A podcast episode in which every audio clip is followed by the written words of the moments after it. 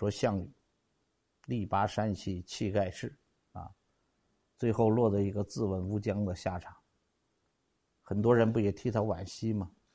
如果能够听取别人的意见，能够从头再来，江东子弟多才俊，卷土重来未可知。过于自我骄矜，啊，过于狂妄，最后就是这种自我自刎乌江的下场。感谢您的收听。现推出韩鹏杰老师精读《道德经》深度解析课程，获取课程请关注公众号 a b a m 六九六，回复“韩鹏杰”三个字就可以订阅课程。